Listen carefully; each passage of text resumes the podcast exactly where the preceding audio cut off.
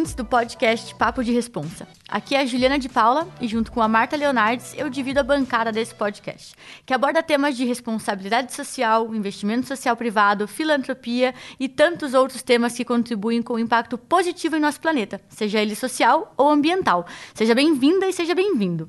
O tema do nosso programa hoje será sobre filantropia familiar. Segundo o GIF, desde 2008, a atuação da filantropia familiar tem duplicado e existe um potencial gigante nessa frente, principalmente para atuar em pautas diversificadas e ter um recurso muitas vezes mais flexível para doação, investido em outras causas que não as que normalmente nós investimos e escutamos, como educação, saúde, meio ambiente, enfim. Porém, muitas famílias não sabem como começar, ou qual pauta trabalhar, ou quanto deve ser o capital filantrópico para iniciar e como que deve se estruturar. Para nos ajudar com esse assunto, eu convidei uma pessoa super especial e referência nesse tema, que é a Daniela Nascimento Feinberg, que está como diretora da Sinergos Latam, que é uma organização hoje global, criada pela Peg Rockefeller e que atua no desenvolvimento e impacto da filantropia, principalmente familiar. Daniela, seja bem-vinda e muito obrigada pela presença. Juliana, muito obrigado pelo convite. Estou muito feliz de estar com vocês aqui no BTG. Ai, maravilha. A gente está super feliz também. Bom, para começar, Daniela, conta para a gente um pouco sobre vocês, sobre a sua atuação na Sinergos.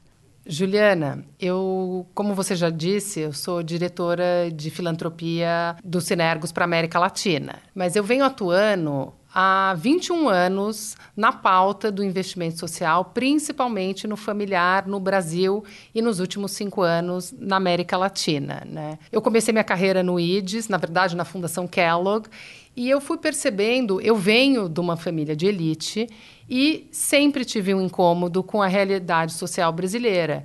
E foi na Fundação Kellogg e depois no IDES que eu percebi que eu tinha um papel entre ser ponte entre doadores e a sociedade civil. Eu fiz ciências sociais, eu fui buscar me entender e entender a realidade social brasileira como não era como carreira, era para saber quem eu sou e o que, que eu venho fazer aqui, né? E, e nessa trajetória eu percebi que o investimento social familiar era um veículo diferente para trabalhar o que era mais íntimo das pessoas, né? E, e assessorando essas famílias eh, era uma chance de contribuir com o seu conhecimento, com o seu aprendizado e o impacto direto através do cliente. E o investimento social empresarial não trazia exatamente isso, né? Quando eu saí do IDES, quando eu estava grávida, um dia eu fui questionada por um amigo americano e ele falou: Como que você não sabe o que você vai fazer depois? Você vai mobilizar a sua geração para o engajamento social. Eu tinha, na época, a idade de nova geração. E eu percebi que, que essa nova geração trazia muitos questionamentos que hoje a gente está discutindo na sociedade, mas isso faz 16 anos, né? E esses veículos foram crescendo nessa trajetória desses últimos 20 anos. Eu cruzei com o Sinergos, que hoje eu tenho o prazer de, estar no comitê executivo e estar é, dirigindo na América Latina. Mas o que me trouxe, o Sinergos faz um monte de coisa. Ele atua há 34 anos em, em sete países direto com escritórios, mas assim, em 50 dentro da sua rede de filantropia e em 64, se não me engano, com alguns programas. O ativo do Sinergos são as suas redes redes de líderes da sociedade civil e redes de filântropos. E a fase 3.0 do Sinergos, que é a próxima, vai trabalhar muito o impacto desses arranjos colaborativos. Mas o que eu aprendi, né, e o que me atraiu no Sinergos, e é isso que eu venho fazendo, é como fortalecer o papel das famílias dentro da filantropia. Para aqueles que não estão dentro ainda dos Cinegos, para aqueles que estão já numa rede mais avançada de filantropia e como que a assessoria é um veículo importante de entrada para algumas famílias também. E isso dentro de uma organização global, onde se tem benchmarks de outras regiões. Claro que cada país ou cada região do globo tem as suas especificidades, tanto culturais quanto de problemas sociais. Mas eh, as famílias são muito parecidos à motivação do que rege a vontade de fazer. Né? Então, dá para se aprender com uma filantropia familiar alemã no Brasil. E essas conexões são muito uh, é, importantes, né? E é o que me atraiu no Sinergos, é o que eu venho fazendo e achei que era um espaço muito importante de ligar o Brasil ao mundo global. Né? E, e, hoje a gente tem, então, programa de nova geração, a gente tem assessoria de famílias que são da rede fora da rede dos Sinergos, a gente trabalha com os executivos de fundações, não só, só familiares, na sua estratégia, reestratégia, monitoramento também e, e, trabalhamos em arranjos colaborativos de, de indivíduos, famílias e fundações para terem maior impacto, usando muito da lógica de liderança colaborativa. É, o meu trabalho no dia a dia é com famílias, mas a gente tem um corpo de profissionais dentro dos Sinergos que assessora até a ponta. Né? E, e, o nosso cliente direto não é a organização da sociedade civil, mas ele é nosso meio também. Não adianta a gente ficar assessorando só o topo da pirâmide, né? Ai, maravilha. E para a gente começar, então, vou te fazer uma pergunta super ampla, que até vai nos ajudar e ajudar o nosso ouvinte a entender do que, que a gente está falando, que é o que é filantropia familiar e qual que é o contexto que o Brasil se encontra nessa frente, principalmente se a gente compara aí com investimento social privado. Bom, é, o investimento social familiar, é, o que define ele, né, eu gosto muito de algumas definições do GIF, que é quando o recurso vem de uma família ou de um indivíduo. E essa família também está dentro do conselho e da governança. Né? Isso é o que define. Ele não precisa ter um gestor, né, um executivo da família, mas as origens do recurso é de base familiar. Então, ele é bem diferente das doações das empresas, porque a motivação é dos valores daquela família. E o que é família, cada um diz. Alguns vão para o conselho, outros estão na atuação. Então, é, como, como a Juliana mesmo trouxe né, no seu início, é, ele é mais flexível ele é baseado em valores, motivações, e isso, quando encontra com uma necessidade da sociedade, isso é o, o potencial completo. Né? Então, esse tipo de investimento está mais uh, evidente no Brasil no final dos anos 90, principalmente depois dos anos 2000. Né?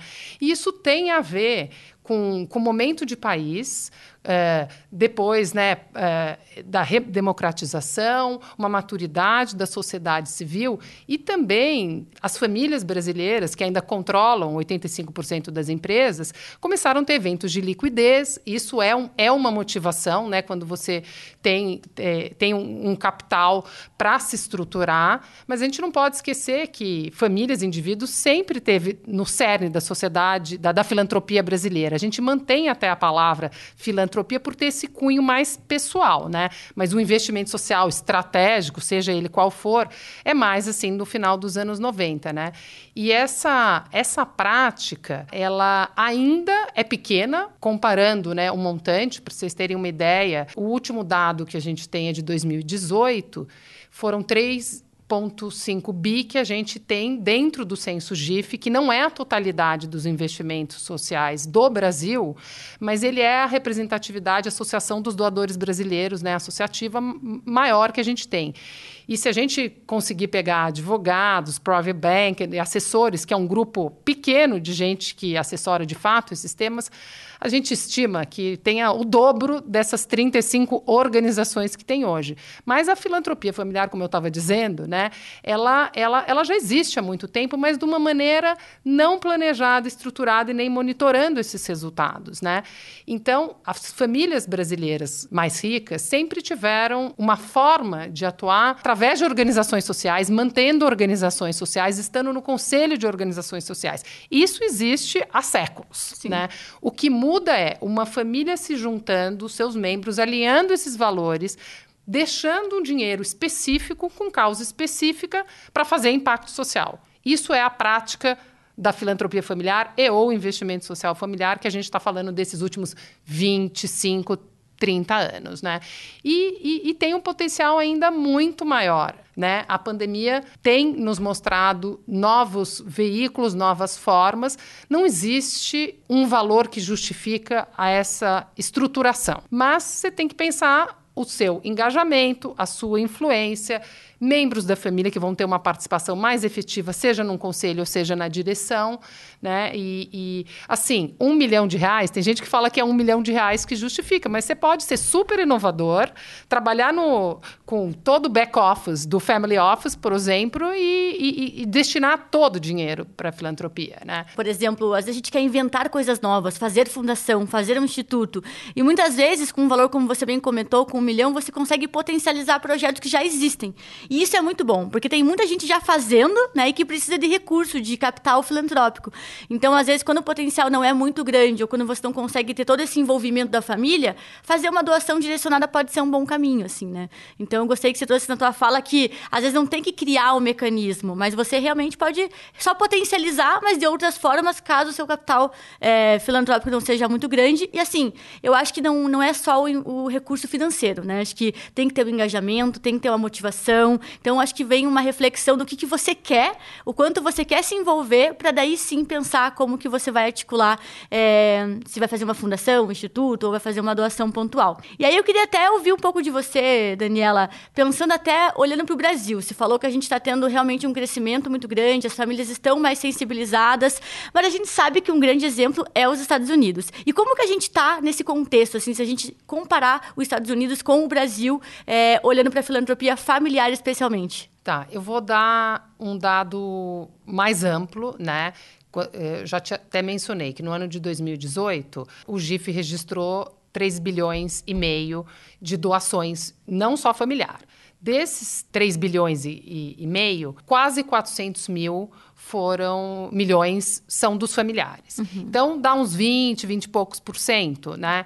Então, isso era muito menos no passado. O montante geral é 0,2% do nosso PIB, uhum. tá? Enquanto nos Estados Unidos, no mesmo ano, as doações gerais, não só de famílias, foram de 4, é, é, 447 trilhões de dólares, uhum. que é 2% do PIB.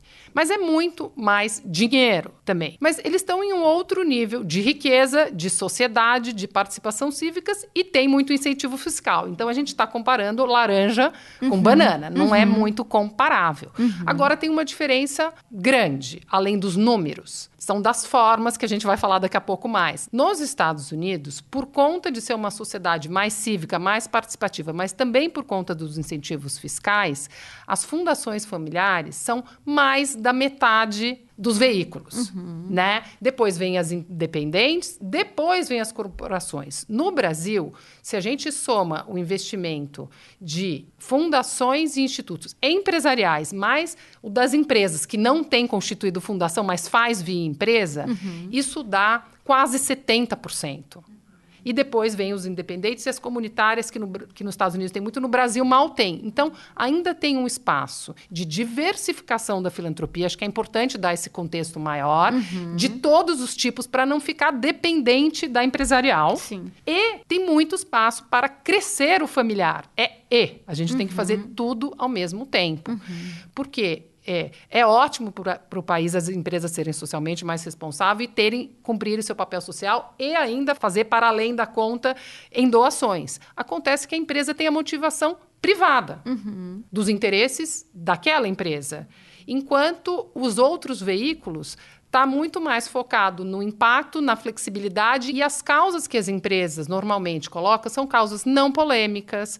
É, é, ninguém está dizendo que não precisa de educação no país, né? Sim. Claro que precisa, mas assim, são, são clássicos. 80% do investimento social privado vai para a educação.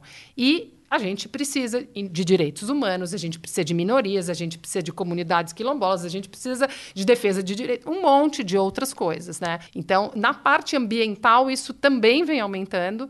Mas voltando, né, respondendo a, a, outra parte da sua pergunta. Então, tem uma diferença grande de inverter esses atores e diversificar e também de aumentar o volume. Mas uhum. o aumentar o volume tem a ver com a riqueza e com o capital líquido, porque enquanto o capital não está líquido, ele está na empresa operante. Então, as famílias brasileiras começaram na virada de 90 para 2000 estruturando os seus veículos, as suas fundações corporativas. Uhum. O acionista familiar decidiu montar via empresa. Depois de um tempo, isso não satisfaz a necessidade das próximas gerações e da família como um todo.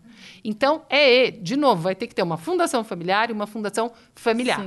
E, a, e quem define isso, e como, e quando, não tem a fórmula. É o estágio de maturidade de cada família. Uma família que está na quinta geração, que está na terceira geração, precisa de vários veículos. Eu costumo dizer que o investimento social familiar e a filantropia familiar, ele é um super instrumento de trabalhar o legado dessas famílias. Uhum.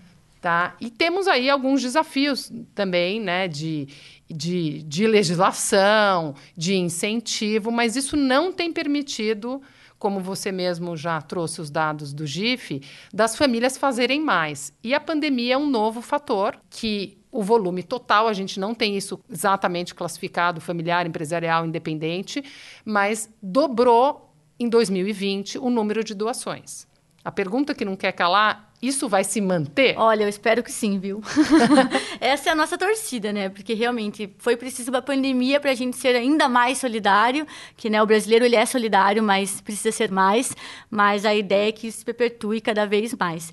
E deixa eu te perguntar, Daniela, quais são as formas de atuação da família dentro da filantropia familiar? A gente tem falado aqui desde o início um pouco sobre a questão da fundação, do instituto, mas também tem os fundos patrimoniais. Enfim, queria que você até me desse um contexto assim, um pouquinho como é que pode ser essa atuação? Vamos lá. Eu não sou advogada, mas juridicamente você pode criar uma fundação ou instituto. E a diferença para você criar uma fundação é você ter um patrimônio inicial que esse número varia, aumentou um pouco, mas ele é baixo. Qualquer família de capitalizada e de porte pode, pode criar, ele, ele é pouco mesmo. Mas o fundo patrimonial é uma outra maneira de você perpetuar e institucionalizar dentro de uma ou algumas causas a intenção dessa do, do instituidor, uhum. tá? Cuidado com o fundo patrimonial, não do mecanismo, uh, vamos dizer, de gestão, porque esse, se você pensar no dinheiro, ele é o que mais garante. Mas, assim, o engajamento das próximas gerações e causas. Se você rever daqui 50 anos a sua intencionalidade, as causas e necessidades da sociedade pode mudar. Isso pode ficar muito engessado num, num instrumento, uhum. né? Mas Saindo das legalidades, existem N outras formas não jurídicas de, de atuar. Né? Você pode atuar através de fundos colaborativos que são ou geográficos ou causas, por exemplo, o Fundo de Direitos Humanos, o Fundo das Mulheres Negras de não sei da onde, o Fundo da Amazônia. Então, esses fundos existem fazem um tempo, não as famílias não participavam muito uhum. e na pandemia começou a proliferar muito esses uhum. fundos, não só os fundos emergenciais, uhum. mas como um outro instrumento de participação. Outra maneira é de você adotar uma organização ou criar uma organização da sociedade civil e manter parte dela. Você pode fazer isso sozinho, você pode fazer isso com um grupo de amigos e você pode sentar no conselho e convidar outros a fazer para você. Ou seja, você não precisa criar o seu. Uhum. Né? Agora, olhando um outro lado, mesmo as fundações e os institutos familiares, eles têm modelos de operação. Então, no, que é bem diferente dos Estados Unidos também. Nos Estados Unidos, a maioria das fundações são grant makers, elas são doadores de recurso. Ela doa para terceiros, para uma outra organização social. No Brasil, o nosso modelo de doação, seja corporativo ou seja familiar, mas o familiar, mesmo na teoria ele sendo mais flexível, ele se repete, há uma mistura entre operar os projetos da sua fundação e doar para projetos de terceiros. Então, isso é uma coisa que a família tem que considerar mesmo. Qual é? Porque para manter uma fundação que é operadora, custa muito mais caro. Uhum. Então, quando você vai começar, você tem que olhar não só o volume de recursos, mas a participação que você quer ter no dia a dia e na participação da sua influência, que pode catalisar outros recursos também. É muito difícil você comparar o estágio de uma família, o número de pessoas da família, o volume de uma família, a experiência de uma família, mas assim, então é cada caso um caso e, e, e aprendendo com quem já fez. Uhum. Né? Há, há 20 anos atrás, se você falasse em colaboração e parceria entre o universo do investimento social privado, você, olhando pelo lado do doador, as famílias imaginavam, eu fazendo com uma outra empresa familiar ou com uma outra família, uhum. ou eu fazendo com o governo. E mesmo fazendo com o governo, pouco. Hoje em dia, para você ter impacto, você precisa influenciar a política pública ou fazer com o governo. Então, os arranjos filantrópicos colaborativos, seja doadores com doadores, doadores com sociedade civil, doadores sociedade civil e governo, é uma coisa que deve ser muito explorado ainda, não só fundação da família A com a fundação da família B fazendo o impacto junto.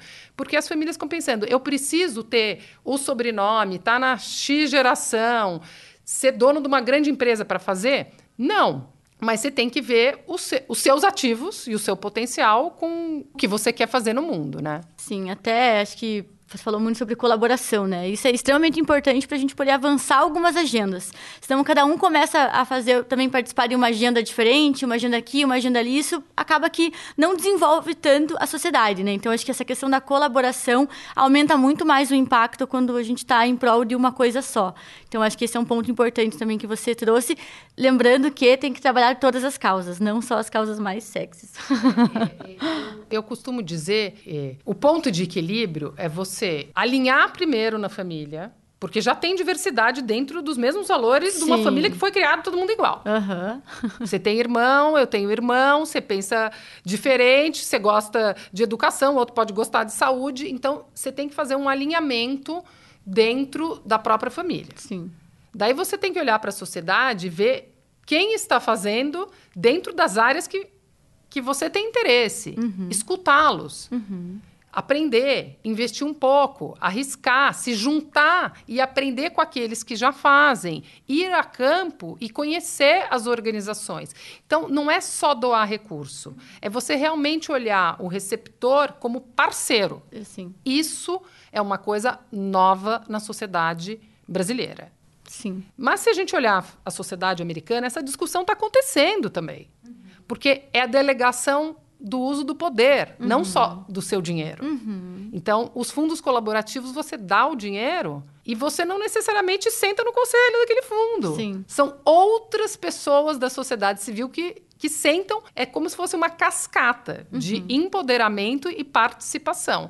Então, é, a nossa sociedade está aprendendo com isso e a pandemia nos ensinou vários modelos para serem olhados. Acho que o ano passado a gente ganhou, assim, 5, 10 anos da filantropia. Sim. Não só em volume, Sim. mas em arranjos filantrópicos e novas possibilidades de participação das famílias. Sim, e a importância de trabalhar, né, que você comentou, com, com um parceiro ali, com a organização social ou com quem está na ponta. Porque às vezes a gente acha que é uma coisa, mas na ponta é diferente, né? No dia a dia é diferente. Às vezes a gente quer ditar como tem que ser e, na verdade, só quem está lá que vai saber de fato como é. E aí, olhando para a família, é, Dani, já até peguei intimidade aqui, tô te chamando de Dani. Imagina. é, olhando para a família, assim, você comentou dessa questão de gerações, sim, existem muitas diferenças dentro de uma família. E quando a gente começa a fazer a filantropia familiar, qual é o benefício para essa família, assim, pensando até em relação? Bom, é claro que tem que ter benefício para a sociedade, uhum. senão não justifica você fazer. Mas é um grande instrumento de união da família, de passagem de valores para as próximas gerações. Então, famílias que, que já têm uma estrutura para além da empresa famílias que já são mais numerosas, a filantropia familiar e o investimento social familiar, ele é um excelente veículo de passar legado. Uhum. E de passar valores, né? Então, é uma oportunidade da família trabalhar num projeto coletivo. Uhum. A empresa familiar, ela, ela não detém isso para sempre, uhum, né? Sim. E, e, a mesa da sala de jantar, ela não é suficiente depois de um certo tempo para conversar com os pais e filhos. E na hora que entra primos, muito menos. Uhum. Então, o maior benefício para a família é esse convívio em torno dos valores mais intrínsecos, mais comuns, mais humanos daquela família. E daí o impacto social na ponta deve ser almejado, monitorado, perseguido. Mas esse é um benefício que só esse veículo filantrópico uhum. tem, uhum. né? Além disso, ele é um super instrumento de educação das novas gerações, de conhecimento e aprendizado, de testar fazer projetos coletivos entre membros da família. Então, assim, é difícil você ficar dentro de uma causa só, porque você Sim. vai ter que acomodar diferentes. Você tem que ver o quanto você quer colocar para ter impacto. Então, se você colocar 10 focos, você vai ter menos impacto. Uhum. Mas, às vezes, vale a pena conciliar mais de um foco, a maioria das vezes, para ter participação e engajamento dos familiares, né? E a nova geração tem é, é, as, as, gerações mais antigas é, verem e estão vendo cada vez mais que isso é um instrumento de, de, participação e engajamento de coisas que a empresa familiar às vezes já não consegue mais reter. Eu não estou dizendo que é todo mundo da família que tem que participar da fundação. Uhum. E existem diferentes níveis de participação. Uhum. No conselho, num programa, numa assembleia, numa reunião anual, em visita de campo, tem aí é, uma série. E sempre em qualquer família vai ter pessoas com mais vocação. Uhum. E uma outra coisa que não tinha tanto no começo dos anos 2000 e a gente começa a ver isso mais hoje, e daí eu não estou falando só de fundação familiar, mas acho que a fundação familiar tem isso como um benefício para a família também, é carreira na, no investimento social. Nice. Né? Isso tem acontecido mais e mais. Então, é mais ou menos igual à empresa familiar. Você tem que ser profissional, uhum. mas se você tiver um olho do dono uhum. para ser o legado desses valores dentro de uma fundação e do instituto familiar, você vai cuidar melhor deste legado. Sim. E você vai ter outros profissionais para exercer esse legado. E numa segunda fase da fundação familiar e do instituto familiar, você também tem que abrir o conselho para terceiros que não sejam da família ou advogado da família uhum. ou o, um executivo da empresa familiar. Que começa desse jeito mesmo por esse alinhamento, mas depois dependendo da causa e monta-se comitê técnico e isso vai se estruturando mais. Que é a tal da governança, né? É. e Dani, como é que faz para as famílias começarem? Acho que agora é o pulo do gato. Olha, para começar, como qualquer negócio, isso deve ser encarado como uma coisa profissional, né? Então, você tem que fazer pesquisa. Daí você vai fazer pesquisa como se você não é da área. Uhum. Então é muito importante você ter um assessoramento ao longo da decisão estratégica de investir no social ainda antes de pensar em contratar o advogado uhum estabelecer esse recurso, né? Então, tem uma coisa que é fazer pesquisa na sociedade e tem outra coisa que eu chamaria que é o diagnóstico e o alinhamento da própria família. As duas coisas têm peso super importante e deve ser feito no início. E você fazer isso sem ser facilitado, sem ser com especialista, sem ser moderado, não é impossível, mas uhum. vai te tomar mais tempo. São pouquíssimas famílias que já têm essa pessoa com o social mais é, profissional mais aguçado. Uhum. Em algumas você consegue, né? Então, é, é, o começo é para fazer esse alinhamento, workshops familiares, trabalhar muito motivação, valores, interesses, vontade de engajamento. Uhum. Né? Isso seria o D0 e olhar o campo. Olhando o campo dentro das áreas de interesse.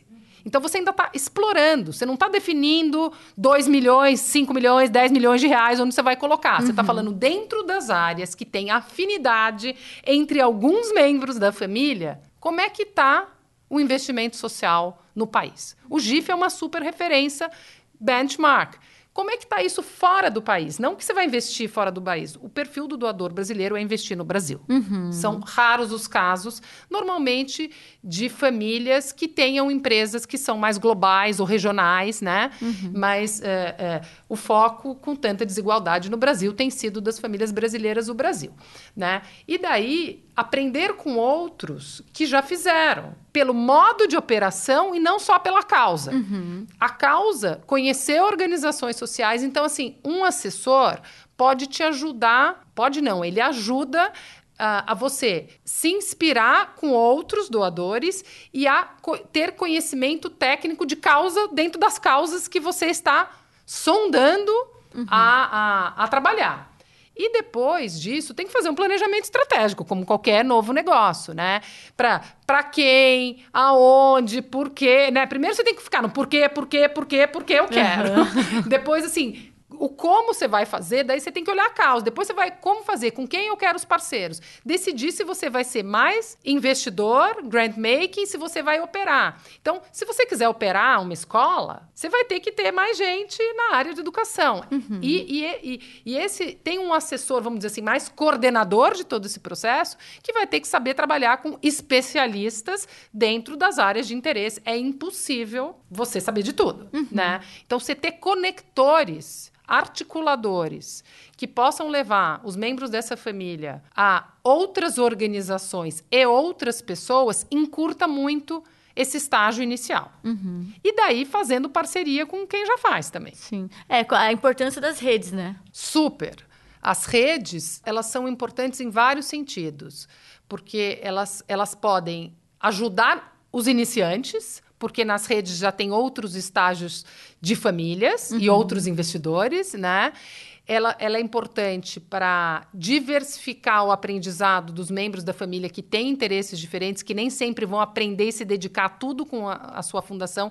Então, as redes, as redes podem ser temáticas, mas assim, a minha recomendação seria a rede se associa ao GIF, por uhum. exemplo, se associa ao Sinergo, se associa uhum. ao Family Business Network na área de filantropia. Existem já no Brasil alguns fóruns que isso também é recente. Não uhum. tem 20 anos, né?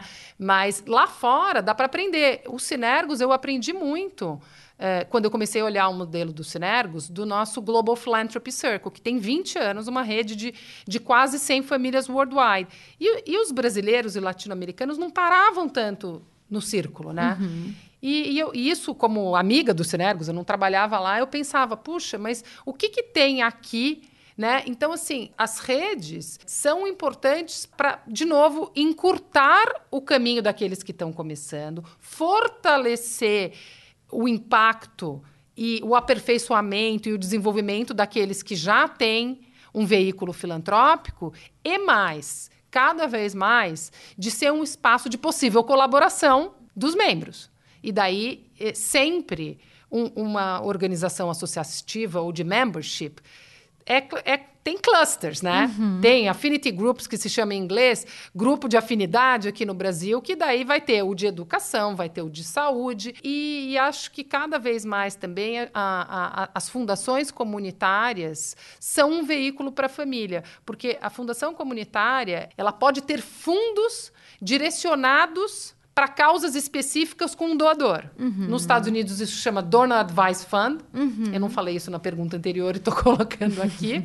é, e aqui no Brasil tem poucas fundações comunitárias, uhum. mas é, é um modelo que conhece a realidade local daquela região, daquela cidade, ou daquele distrito, ou, daque, ou daquele bairro, e tem doadores que se aproximam para começar a investir via essas organizações. Uhum. Então, é um lugar para quem quer testar também muito interessante.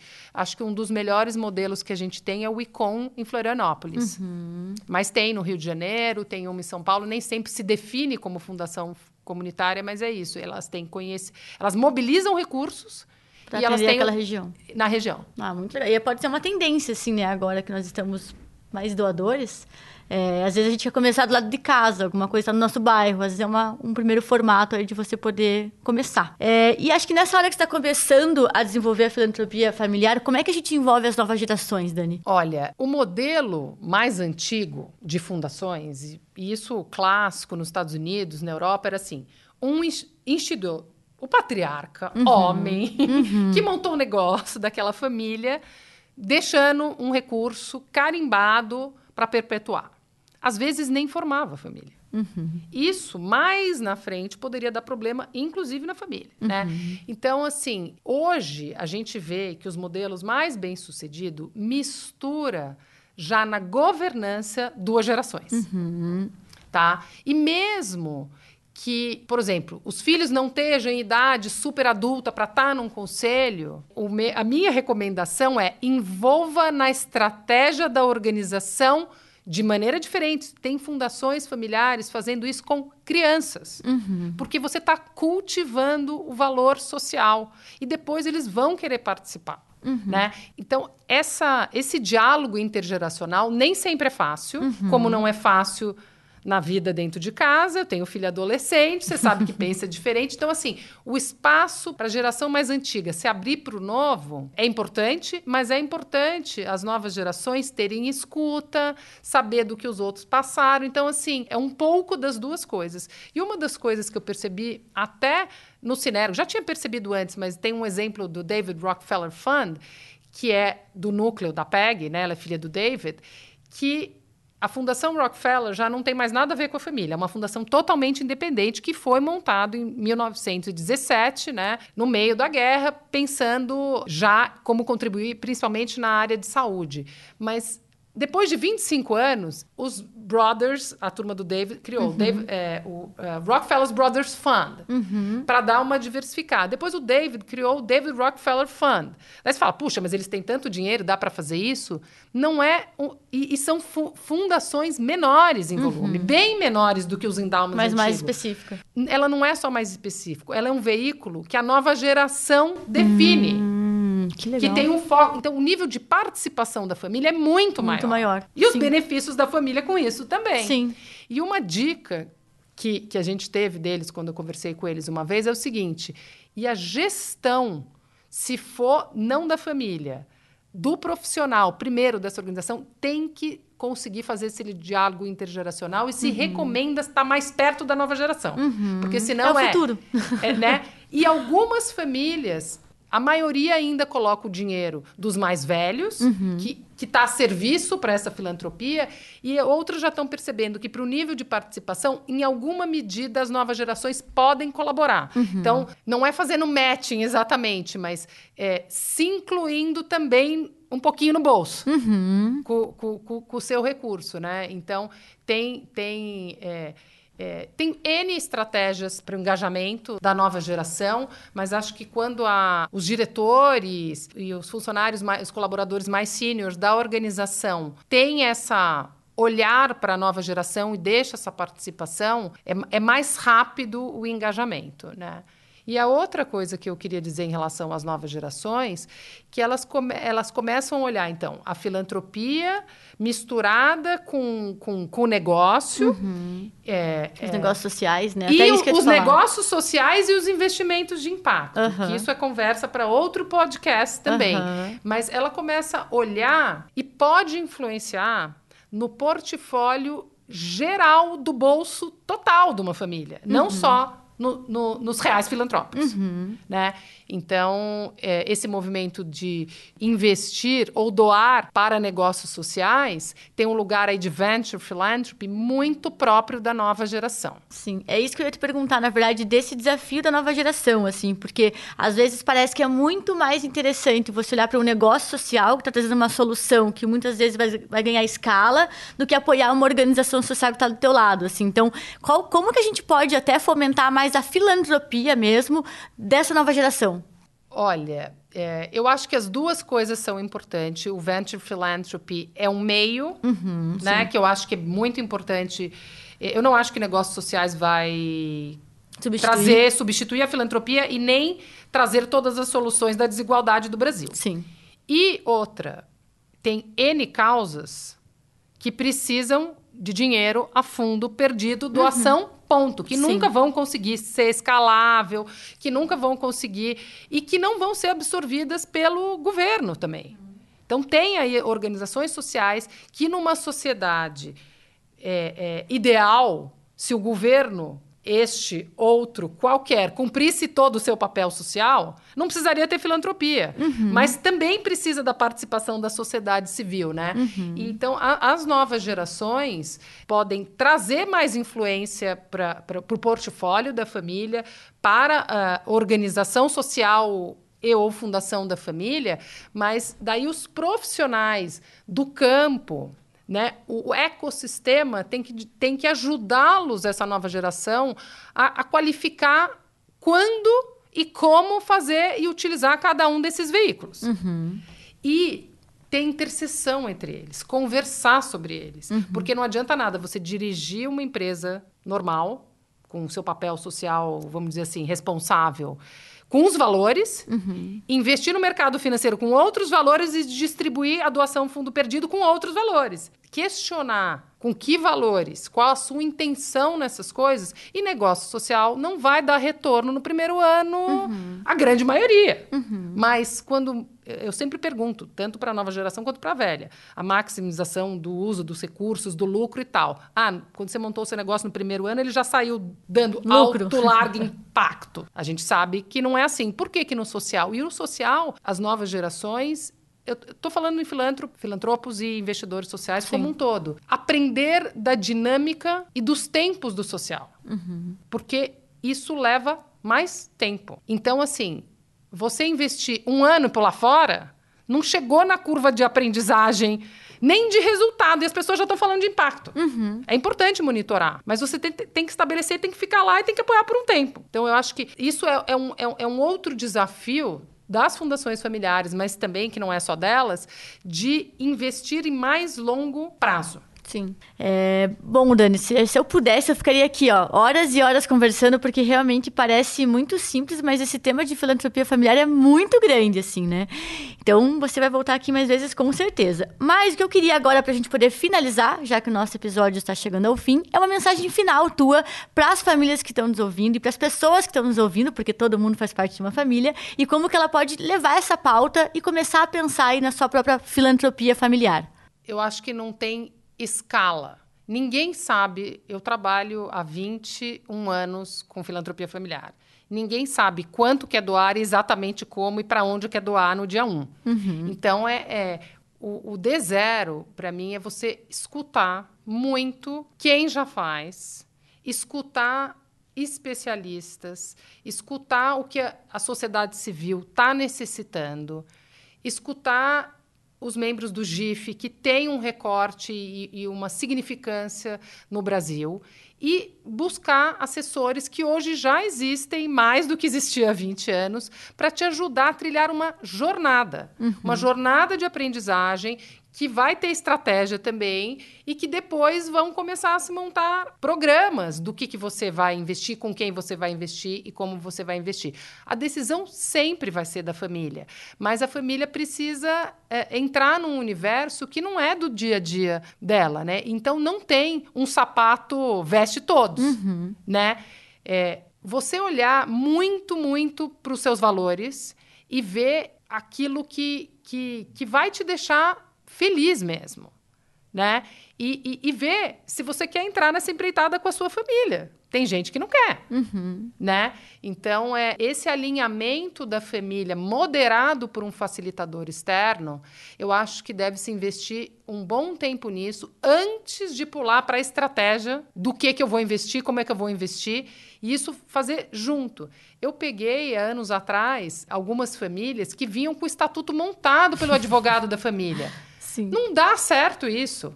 Né? E quanto mais envolver o maior número de membros da família na conversa inicial, mais chance tem disso ser efetivo para a sociedade e para a família. Sim. Né? Eu fico muito animada com o momento que o Brasil está vivendo, de ver que esses números estão crescendo.